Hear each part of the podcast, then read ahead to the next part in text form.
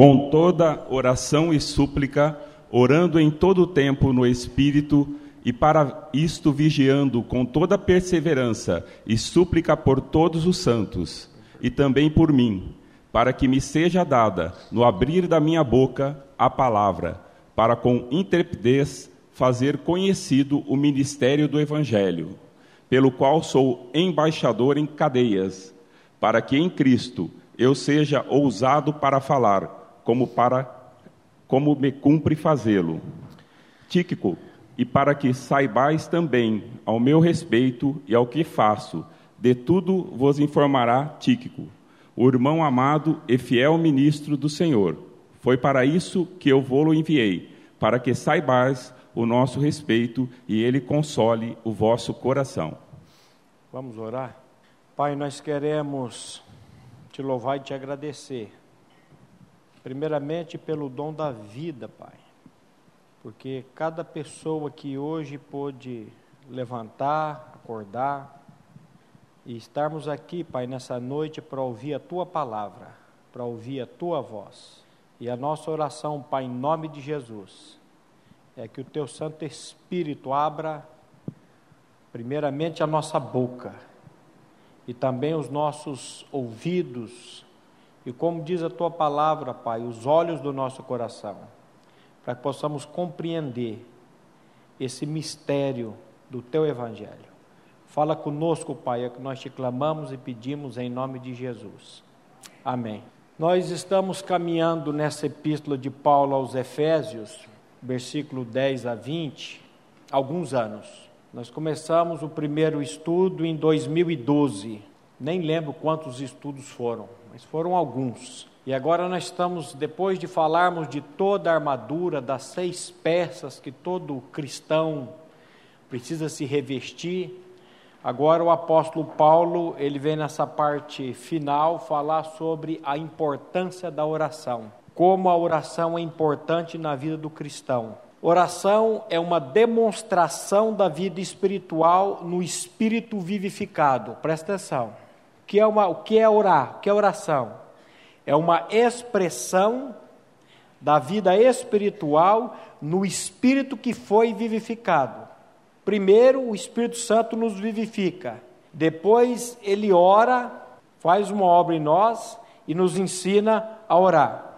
Ou seja, só quem nasceu de novo vai entender o que é oração no espírito.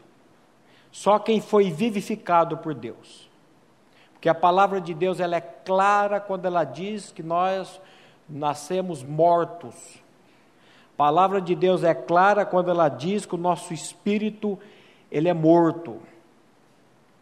Vale a pena a gente reforçar, dizem que água mole em pedra dura, tanto bate até que fura.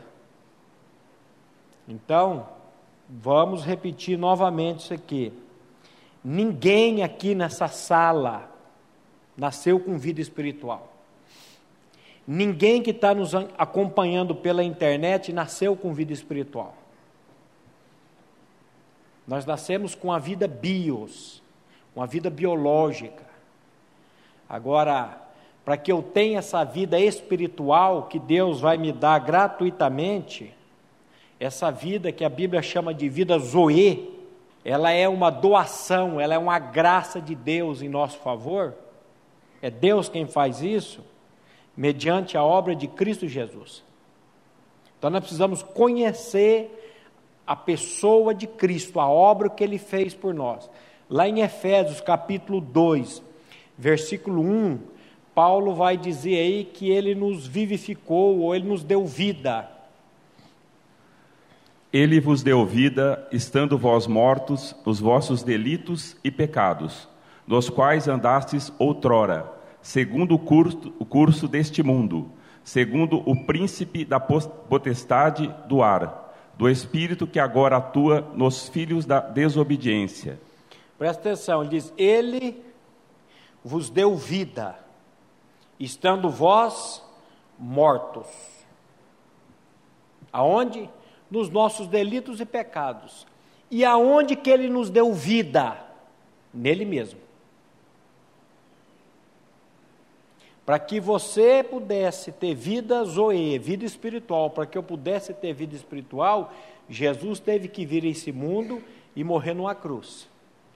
Então, nele, eu tenho essa vida espiritual.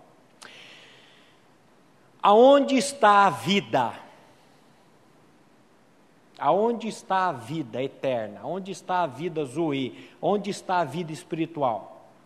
1 João 5, 11 e 12 vai responder para você essa pergunta.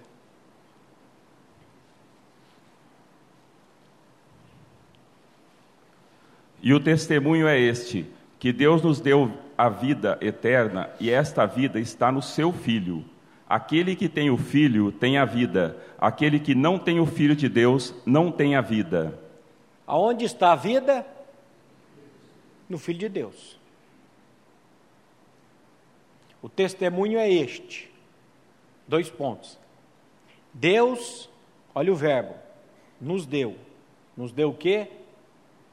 A vida eterna.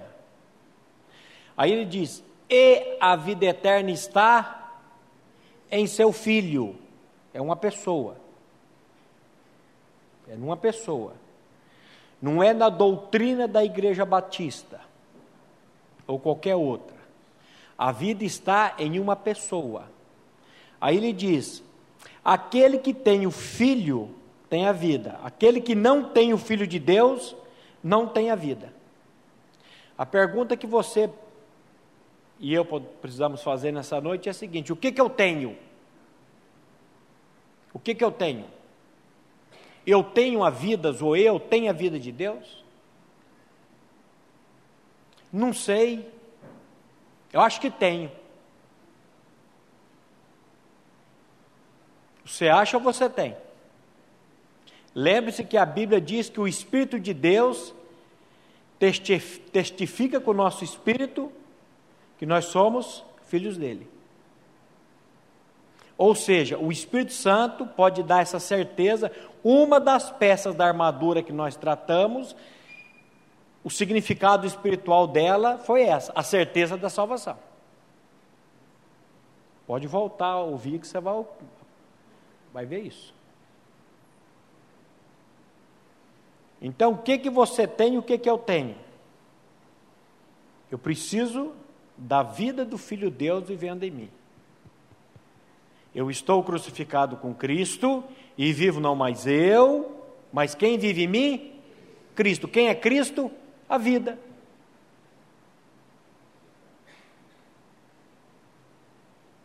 Saibais, creiais e entendais. Preciso conhecer essa verdade, crer nessa verdade. Você consegue crer? Eu não consigo. Quem que nos faz crer? Deus. mais propriamente o Espírito Santo de Deus.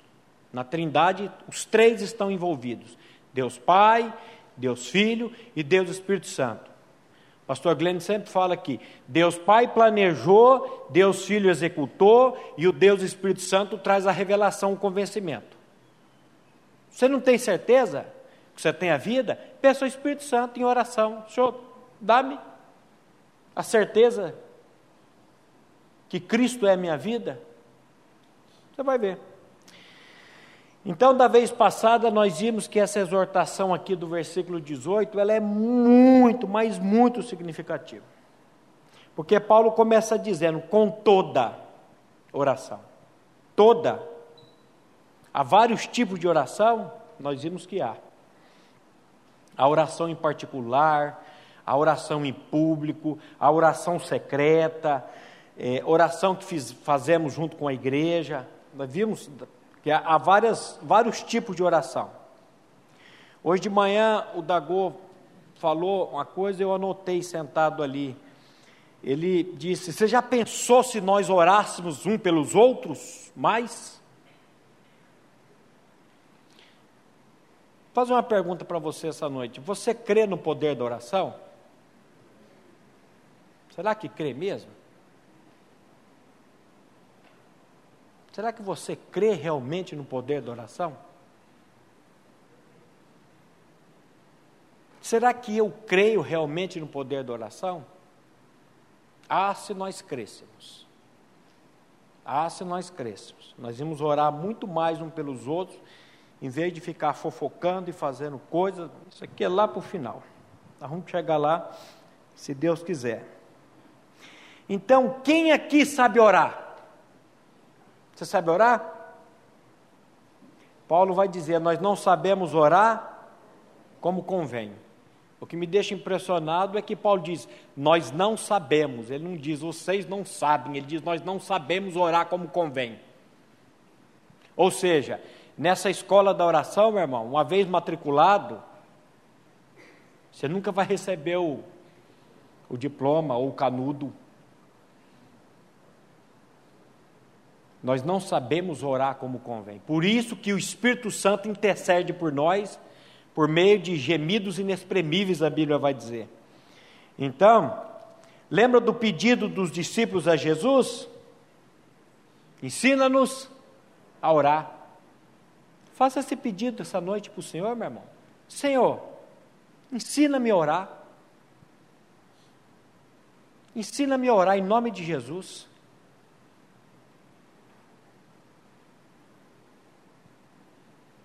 Oração não é coisa simples, não, meu irmão.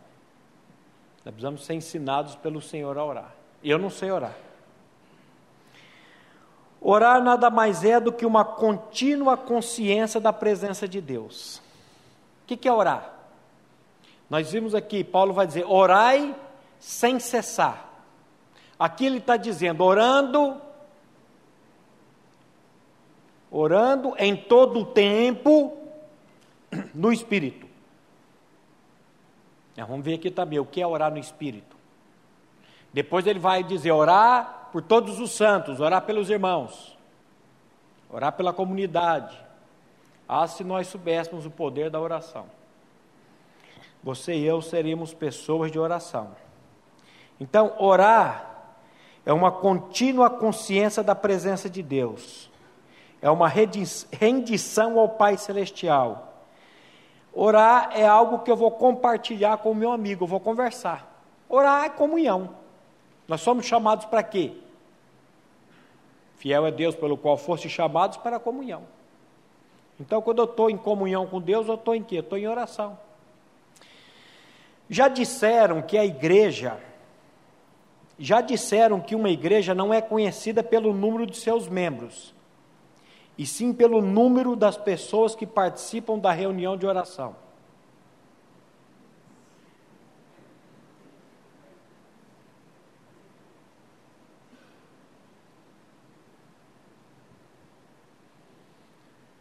Acho que é o M. Bonds, ele disse: você quer conhecer a popularidade do pregador, você vem no culto de domingo à noite na igreja. Você quer conhecer a popularidade de Deus, você vem na quarta-feira no culto de oração. Ó. Você quer conhecer a popularidade do pregador, se ele é bom, vem no domingo à noite. Se a igreja estiver cheia, ele é bom. Se a igreja estiver meio minguadinha, ele é meia boca. Se a igreja estiver vazia, ixi. Agora, você quer conhecer a popularidade de Deus, você venha no culto de oração.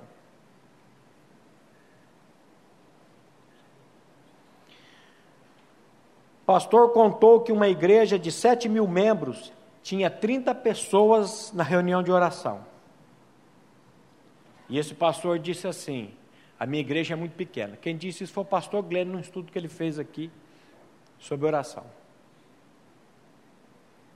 O pastor disse: Pastor, uma igreja com 7 mil membros. E no culto da oração vinha 30. Ó. A falta de oração em nossas vidas nos leva ao desânimo. Eu vou perguntar aqui para os irmãos que têm vindo nas reuniões de oração aqui toda quarta-feira. Como tem sido as reuniões de oração aqui toda quarta-feira? Pode falar aí quem vem. Fala aí, Alião, você. Como tem sido a reunião de oração aqui? Gente, é uma coisa tão abençoada, é uma coisa tão gostosa estar reunido com os irmãos, mas é tão maravilhoso. Tem dia que a gente fica aqui, ó, não quer sair mais. É, é algo. Nessa quarta-feira nós colocamos a, a vida da Camille. A Camille é uma menina de 14 anos de idade. Ela sofre, foi colocado aqui também, a, mio, a miotrofia muscular espinhal, é uma doença degenerativa. O sonho dela era ter uma festa de 15 anos. E as pessoas que trabalham com eventos aí resolveram dar essa festa para ela de presente. E ela vai completar 15 anos em abril. Só que o médico disse: provavelmente ela não vai chegar. A não ser que ela tome um medicamento que custa 250 mil reais a dose.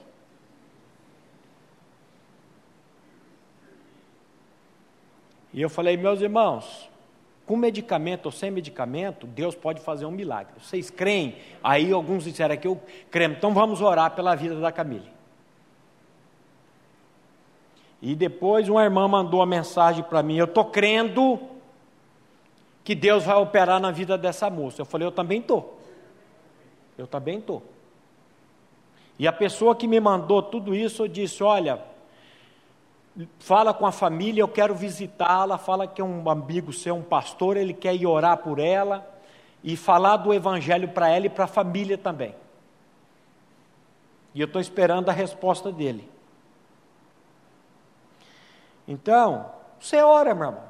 Eu oro. Será? Será que oramos?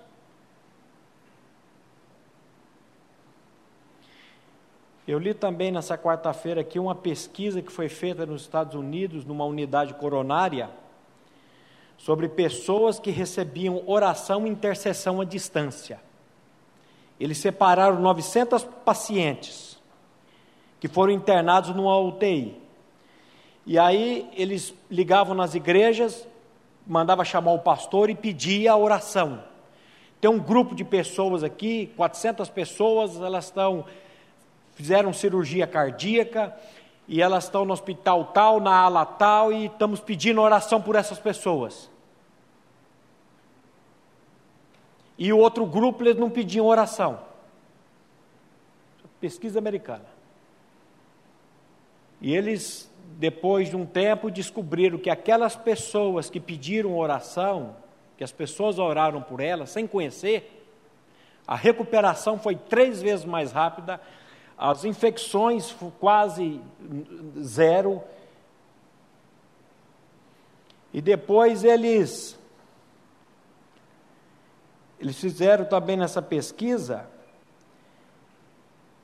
pessoas que vão à igreja uma vez por semana, uma vez por semana, que tem, ouve a palavra, tem o contato com os irmãos, a comunhão com os irmãos. Não sei como é que eles fizeram isso, mas é pesquisa. Elas vivem 23% a mais do que as outras que não vão. E vivem muito mais felizes do que as outras. Eu até falei ali, eu que venho todo dia na igreja, então eu estou feito.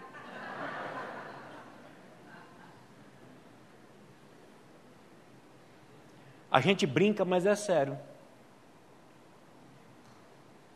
Eu sei que às vezes você está em casa, né, bate uma preguiça, de manhã mesmo eu venho para a igreja agora, todo domingo, e às vezes minha mulher fica lá deitada na cama, a minha filha dormindo, mas perde. Foi tão bom o estudo do Dagô hoje, bem evangelístico, sabe? O louvor, você sai revigorado, a palavra, a palavra de Deus tem poder palavra de Deus, que é aquela espada de dois gumes, né, ela vai operando e vai fazendo uma obra nas nossas vidas. A falta de oração nos leva, sabe ao que? Ao desânimo. Nós já vimos isso aqui. Lá em Lucas 18, 1, Jesus, ele fala de uma parábola sobre o dever. Disse-lhe Jesus, uma parábola sobre o dever de orar sempre e nunca esmorecer Havia uma certa cidade. Não, só um. o dever de orar sempre e nunca esmurecer. Essa palavra esmurecer é ekakel. Essa palavra no grego significa estar completamente desanimado, estar esgotado, estar exausto. Presta atenção. O que que causa desânimo na sua vida e na minha vida? Por que que nós ficamos desanimados? Porque não oramos. Porque Jesus está dizendo aqui, Jesus disse-lhes uma parábola sobre o dever de orar, orar e nunca esmurecer. Se você anda meio desanimado, se você anda meio para baixo, comece a orar. Comece a ter comunhão com o Pai. Lembra aquilo que Deus disse para Abraão quando ele estava com 99 anos? Anda na minha presença e eu vou te fazer perfeito. O que, que é ansiedade? Falta da consciência da presença de Deus nas, nas circunstâncias. Por que, que eu fico ansioso? Porque eu esqueço que Deus está no controle de todas as coisas e que Ele pode resolver aquele problema mole mole. Então, a falta de oração vai levar você e a mim ao desânimo. Vimos que o ministério de Jesus ele foi muito breve, mas foi marcado com uma coisa chamada oração. O nosso Senhor orava e muito. Leia os evangelhos, você vai ver o tanto que Jesus orava. Para que, que ele orava daquele jeito? John MacArthur disse assim: a oração era o ar espiritual que Jesus respirava todos os dias de sua vida. Ele praticava uma comunhão constante com o Pai. E esse legado ele deixou para os discípulos. A vida de Paulo foi uma vida marcada de oração. Nós já vimos os textos aqui, mas acho que vale a pena a gente pegar um novamente. Filipenses 1, versículo 3 e 4. Veja o que Paulo está dizendo aí.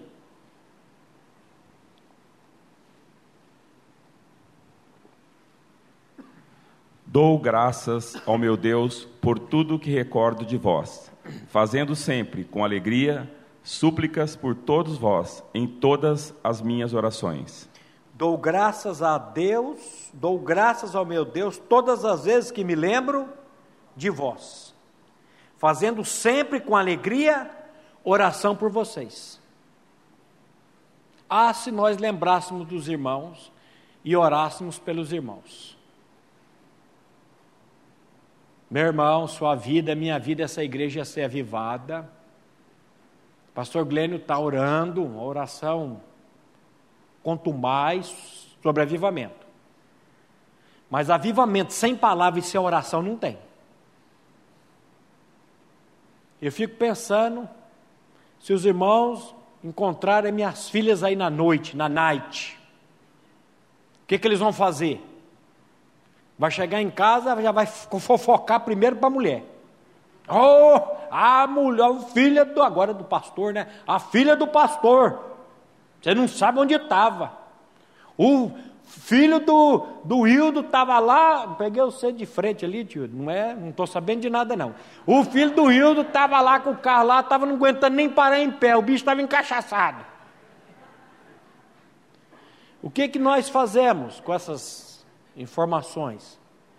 Nós vamos jogar, falar e jogar, ou nós vamos chegar em casa e dizer: amor, viu o filho do irmão ali, vamos orar, vamos orar pela vida dele.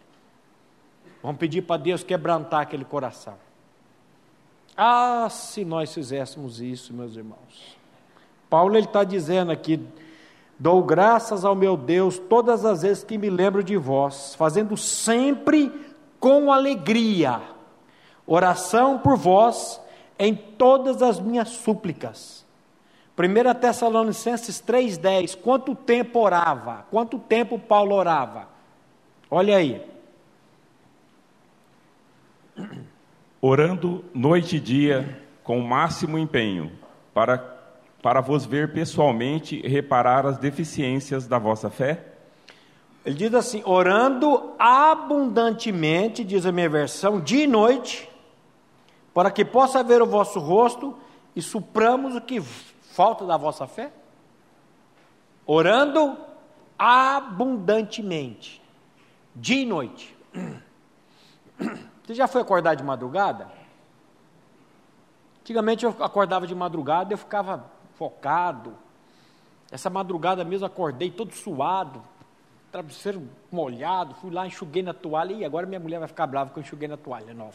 Enxuguei o suor na toalha, voltei lá, liguei o ar-condicionado, botei bem em cima ali, e, mas antigamente eu acordava e eu ficava chateado e ficava reclamando. Agora, quando eu acordo, seja por qualquer coisa, eu começo a orar. Orar por essa comunidade, pelos filhos dos irmãos aqui, pela vida do pastor Glênio. Começo a orar pela Casa Verde, as clínicas de recuperação. Orando abundantemente, noite e dia. 2 Timóteo 1, 3. Dou graças a Deus a quem desde os meus antepassados sirvo com consciência pura, porque sem cessar me lembro de ti nas minhas orações, noite e dia. Sem cessar faço memória de ti nas minhas orações, noite e dia. O John MacArthur disse que Jesus, ele respirava a oração, a vida dele e o discípulo dele. E Paulo? Olha como que esse homem orava. Como que esse homem orava. Tem muito mais textos que eu passei aqui da vez passada, mas só para lembrar. Que às vezes a gente faz aquela oraçãozinha de casa na hora de sair, né? Corrida. E esquecemos que a vida de oração ela é, é não acaba, ela é, é orar sem cessar orando em todo o tempo no Espírito. É você estar tá fazendo as coisas e estar tá orando e estar tá em comunhão com Deus. Agora, como orar? Qual a maneira correta de orar? De joelhos? Com o olho aberto, com o olho fechado? Com a mão para cima, com a mão para baixo? Qual a maneira certa de orar? 1 Timóteo 2,8. Paulo vai dizer aí que nós podemos orar Quero, portanto, que os varões orem em todo lugar, levantando mãos santas, sem ira e sem animosidade. Quero, pois, que os. Você sabe o que é varões? Homens. Orem em todo lugar, levantando as mãos santas, sem ira nem contenda. Você pode orar levantando as mãos. Nós temos essa coisa de orar é você lá no quarto, ajoelhar e ficar ali orando. É orar em todo tempo, todo lugar. Você pode orar levantando as mãos. Você pode orar Marcos 1,40. Você pode orar de joelhos. Tem também orar de joelhos. Veja aí Marcos 1,40. Aproximou-se dele um leproso, rogando-lhe: de joelhos: Se quiseres, podes purificar-me. De joelhos. Você pode orar olhando para cima, João 17:1. Olha Jesus dizendo aí. Tendo Jesus falado essas coisas, levantou os olhos ao céu e disse: Pai, é chegada a hora glorifica o teu filho, para que o teu filho glorifique a ti. Jesus falou assim e, levantando os olhos aos céus, disse: Pai, é chegada a hora. Você pode orar de joelhos, você pode orar olhando para os céus, você pode orar Êxodo 34, 8, você pode orar prostrando-se. E imediatamente, curvando-se Moisés para a terra, o adorou. Curvando-se, 1 Reis 18, 42, colocando a cabeça entre os joelhos. Subiu Acabe a comer e a beber. Elias, porém, subiu ao cimo do Carmelo, e encurvando-se para a terra, meteu o rosto entre os joelhos. Colocou o rosto entre os joelhos. Você pode orar como o fariseu de Lucas 18, que a Bíblia diz que ele orava batendo no peito, ele ia andando de um lado para o outro e ele batia no peito, dizendo: Ó oh Deus, tem misericórdia de mim, pecador. Essa é uma das orações que Deus mais responde. É quando você clama pela misericórdia dele. Porque a sua Bíblia e a minha Bíblia diz que Deus resiste ao soberbo. Quem que é o soberbo? O soberbo é aquele que ele acha que a salvação é para o outro. O soberbo é aquele que é cheio de si. E humilde? Humilde é aquele que se prostra. É aquele que bate no peito de Deus e diz: Deus tem misericórdia de mim. Então tem várias maneiras de você orar, meu irmão. E os lugares de orar? A Bíblia vai falar oração em campos de batalha. A Bíblia vai falar de orações em cavernas, em quartos, em jardim, em monte, em barriga de peixe. Lembra Jonas quando estava lá, foi engolido pelo grande peixe? E a Bíblia diz que ele orou Aonde mais? Junto ao rio, junto ao mar, no templo, na cama, nas casas, na prisão, no deserto, na cruz, ou seja, todo lugar. Não tem um lugar que você diga, esse lugar aqui é menos sagrado e eu não posso orar. Todo lugar você pode orar. Não tem menos sagrado e mais sagrado para Deus. Por que você está dizendo isso, Maurício? para mostrar para você e para mim que nós não oramos porque nós não queremos orar. É verdade que existe uma luta, existe uma guerra contra a oração. Aquele autor Leonardo Ravenhill, quando ele diz: ninguém mais, ninguém crê mais firmemente no poder da oração do que o diabo. Não porque ele ore, não porque ele pratique a oração, mas porque ele sofre as consequências dela. Porque quando Satanás vê uma pessoa de joelhos orando, ou de pé, ou qualquer maneira, ele vai fazer de tudo para que aquilo termine. Porque ele sabe o poder que a oração tem. Nós precisamos orar.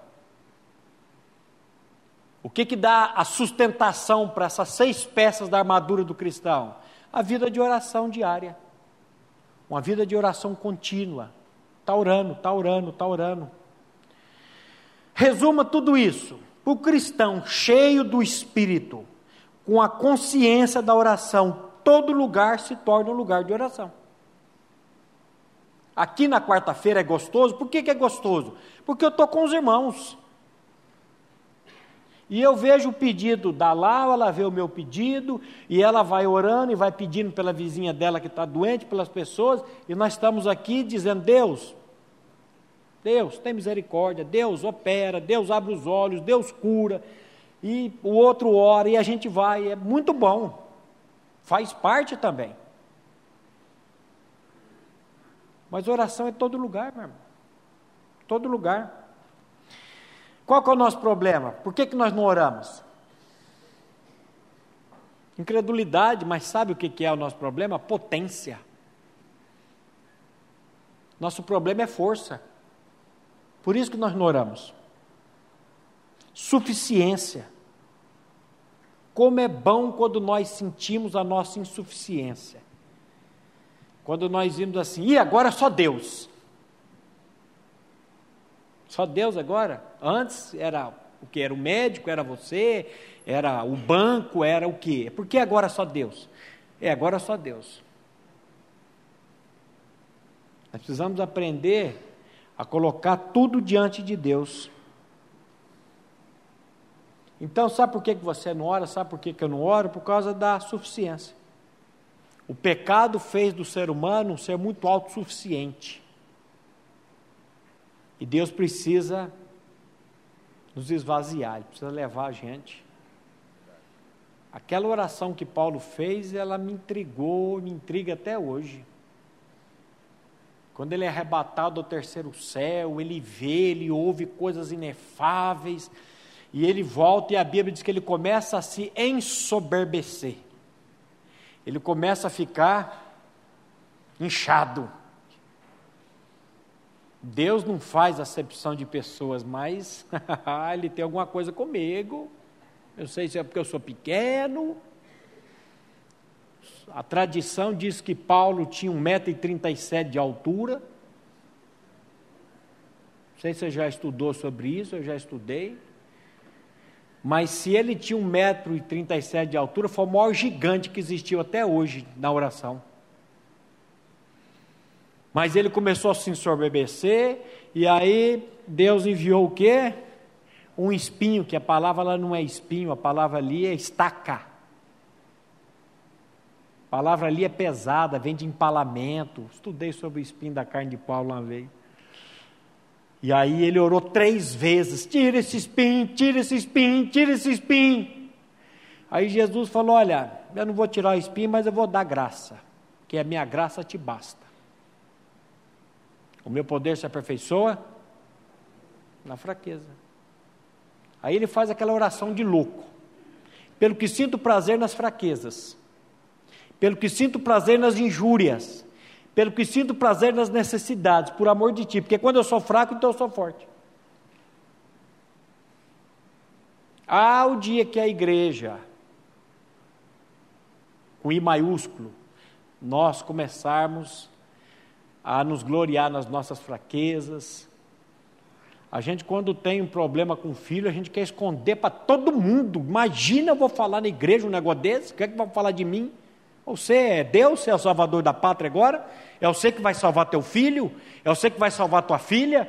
Ou é Deus que vai salvar? Eu sempre falo em clínica de recuperação. Você já parou para pensar, meu irmão? Que o crack foi uma bênção de Deus na tua vida? Cruz, credo, irmão, não fala isso. É, opa! Você ia estar aqui quarta-feira, três horas da tarde, com a lua dessa ouvindo a palavra, se não fosse o crack na tua vida? E Deus permitiu o crack na sua vida para você estar tá aqui ouvindo a palavra dele hoje, crer na palavra, sair curado do crack e ganhar uma vida eterna. O que, que adianta você estar tá na rua, cara, sem ter a vida de Cristo e estar tá livre de droga? Porque a pior droga que existe é o ego. A pior droga que existe é o eu. E a gente fica com medo de falar as nossas fraquezas, né? Quando nós aprendermos a orar em dependência de Deus, a nossa sorte vai mudar. Isaías 40, 28 a 31. Que pena que o relógio corre demais. Isaías 40, 28 a 31. Não sabes, não ouviste que o eterno Deus, o Senhor, o Criador dos fins da terra, nem se cansa, nem se fatiga? Não se pode esquadrinhar o seu entendimento? Faz forte ao cansado e multiplica as forças do que não tem nenhum vigor. Os jovens se cansam e se fatigam, os moços de exaustos caem, mas os que esperam no Senhor renovam as suas forças, sobem com asas como águias, correm e não se cansam, caminham e não se fatigam. Olha aí, meu irmão. Não sabes? Não ouvistes que o eterno Deus, o Criador dos confins da terra, nem se cansa e nem se fatiga? Não há esquadrinhação no seu entendimento? Dá vigor ao cansado e multiplica as forças ao que não tem nenhum vigor. Nenhum vigor. Eu fui visitar um irmão aqui, a irmã, um irmão da nossa comunidade aqui, da Marli, o Shin. Primeiro, eu já contei essa história aqui. Ela falou para ele, o médico, a situação dele é séria, é uma doença autoimune, vasculite. Nós estamos aí com as doenças psicossomáticas, perdão, no forno, vai ser bem pesado. E ela falou: tem um pastor amigo meu, se você quiser, ele vir aqui falar de Deus para você, da palavra, orar para você. Quer saber de Deus, quer saber de palavra, não quer saber de nada, não. Tudo bem, só estou avisando. Se o senhor quiser, ele pode vir. Porque esse negócio de você também visitar pessoas, tem que saber se a pessoa quer visita. Senão eu não vou, não. Essa semana eu fui visitar o, o Gustavo. Abracei o homem, bati aqui nele. Dois metros e tralalá. Jogador de basquete, ex-jogador de basquete. Vai fazer a cirurgia aí segunda-feira. Ele vai para para Pongas para fazer uma cirurgia complicadíssima de coração também. Ele vai fazer uma cirurgia para evitar a morte e já vai entrar no transplante de coração, que ele precisa de um transplante de coração. Ó, você está reclamando, né, irmão? Está reclamando das coisas, né? Ó a situação. E o Luiz falou, vamos lá. Eu falei, mas é boa alegria. Ele disse que ia estar assistindo hoje pela internet. Não sei não se ele não está assistindo. E eu falei, nós vamos orar na igreja pela tua vida. Já estou orando e nós vamos orar domingo à noite. E eu quero ir lá em Biporã no dia, para a gente estar tá orando também, tá junto. Tá junto nessa. Como é bom essa, essa força dos irmãos. Esqueci o que eu estava falando, pulei para o outro. Ah, do Shin. Aí o Shin piorou, piorou, é, transfusão de sangue, e piorou, e a, aí ele falou para a mãe, chama, chama o pastor, chama o pastor. Opa, mas eu saí daquele hospital dando graças a Deus pela doença. Pensa num cara que agradece por doença, sou eu. Por causa do Shin, mais quatro pessoas ouviram a palavra e foi uma coisa linda de ver. Fui lá, preguei o evangelho para o Shin, a médica chamou a Marli para fora e disse para ela: de hoje ele não passa. Quase que eu falei para a médica: prazer em conhecer Deus. Porque a mulher, de hoje ele não passa. A situação dele está crítica, ele vai ter que tomar corticoide, se der corticoide para ele desse jeito, não tem jeito. Estou esperando só uma vaga na UTI para entubar e chama a família para despedir. E eu só olhando. A médica saiu, a Marli virou para mim e falou: Ainda bem que eu não estou olhando para essa médica, eu estou olhando para ele. Eu falei: Ô, oh, amém, é nós. É nós, irmã. No outro dia a Marli me liga: Vem aqui correndo. Eu falei: Aconteceu. Mas vem aqui que você tem que ver. O homem estava sentado na cama conversando. Está lá na casa do irmão, que, que não ia passar do dia, está lá na casa do irmão lá. E o Edson que estava do lado lá ouvindo, a mulher falou, manda, manda falar com, todo estrupiado também, bravo com o médico, e eu já cheguei bravo com ele, eu falei, Edson, para onde você está olhando, cara? Você está olhando para que essa médica disse aí? Ou você está olhando para Deus? E aí, pá, e foi umas sete vezes naquele hospital. A última vez foi dia 1 de janeiro, eu fui, depois ele teve alta, e agora ele tá, foi para a cidadezinha dele aqui, acho que é Ibaiti, e eu só estou esperando um dia para ir lá, aquela, a, a mulher que é que fala com a família. E a Marli levou uns livros, levou um CD de, de, de, de, de pregação, ela anotava todos os versículos, já estava lá com a Bíblia, eu anotei tudo, e aquela coisa, e aí ela comentou lá, o rapaz trouxe o CD, mas eu não tenho nem aparelho de som. A enfermeira ouviu, avisou a outra, no outro dia o aparelho de som estava lá. Falei, como é que Deus faz as coisas? Mas eu fui para ver o Shin, olha o rolo. Então, meu irmão, aí eu saí daquele hospital dizendo, meu Deus, graças a Deus pelas doenças. Se não fosse a doença, esse povo não tinha ouvido a palavra. O que, que adianta, meu irmão? É que adianta você ficar aí, viver 120 anos e depois sair desse mundo aqui? Então ele está dizendo aqui, ó, Deus dá força, Ele dá vigor ao cansado, multiplica as forças daquele que não tem nenhum vigor. Os jovens se cansam, se fatigarão, os jovens certamente cairão, mas os que esperam no Senhor, onde você está esperando? Para onde você está olhando? Os que esperam no Senhor renovam as suas forças, subirão com asas, como águias Correrão e não se cansarão, caminharão e não se fatigarão. Os que esperam no Senhor.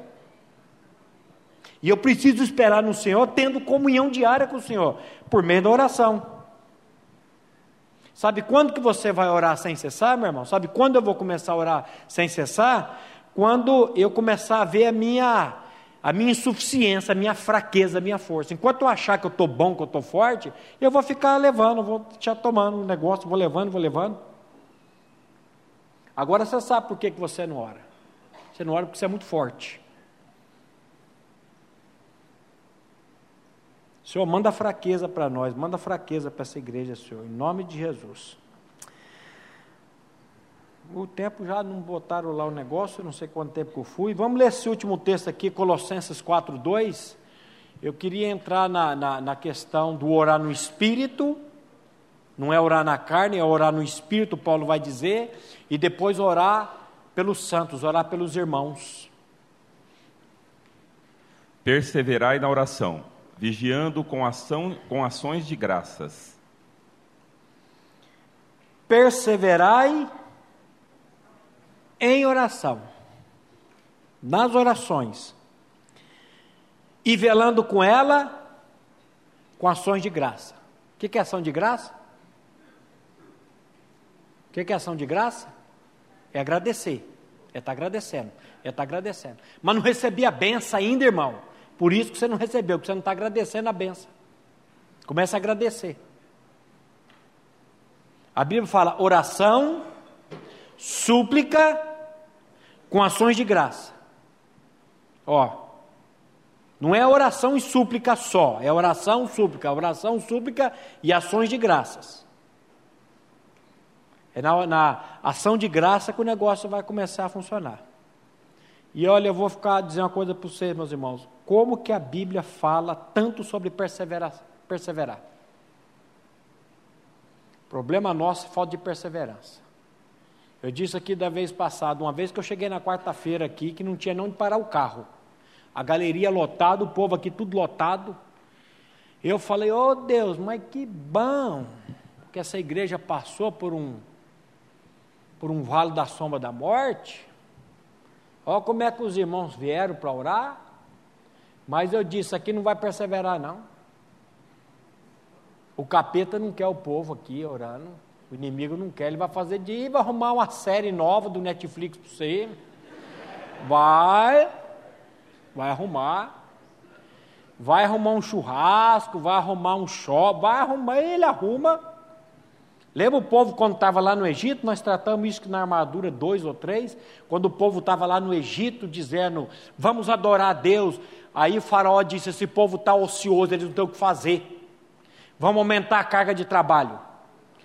Agora eles vão ter que buscar a palha e vão ter que fazer o tanto muro de tijolo que eles faziam. Antes eles recebiam a palha. Eles estão ociosos, não tem o que fazer. Aí ele aumentou o trabalho. Você sabe quem quer você ir trabalhando de noite? É o capeta mesmo. Para você não ter tempo de vir na reunião de oração, não ter tempo de vir na igreja, não ter tempo de fazer uma visita o irmão que está sofrendo, não ter tempo de nada. É isso que ele quer. Então, meus irmãos, vamos parar aqui. Eu achei que eu ia acabar aqui, até passei os versículos lá para o irmão, falei, não sei não se vai dar tempo. Mas eu queria, meu irmão, que você levantasse, ficasse de pé e vamos orar e pedir para Deus nos dar a dimensão do que é orando em todo o tempo no Espírito e para isso vigiando com toda perseverança e súplica. Pai, nós queremos te louvar e te agradecer por essa noite, pela tua palavra que foi lançada. E a nossa oração, Pai, é que o teu Santo Espírito prepare o nosso coração, para que essa semente, Pai, essa palavra caia e germine, Pai, e frutifique a 30, 60, 100 por um. Pai, dá-nos fome e sede, Pai, da tua presença, fome e sede da pessoa do teu filho. Ensina-nos, Pai, a orar por misericórdia. É o que nós te pedimos, Pai, te clamamos em nome de Jesus. Eu coloco, Pai, nessa noite a minha vida diante do teu trono de graça, a vida da minha família, Pai, diante do trono da tua graça, a vida de cada irmão aqui, cada irmã nessa noite, Pai, os irmãos que nos acompanham pela internet também. Eu coloco cada vida dessa, Pai, diante de ti, clamando, Pai, pela revelação e obra de Cristo Jesus nas nossas vidas. Com o único propósito, Pai, a glorificação do Seu nome, em nós, por nós e através de nós. É no nome do Teu Filho, Pai, que nós oramos e agradecemos a Ti. Amém.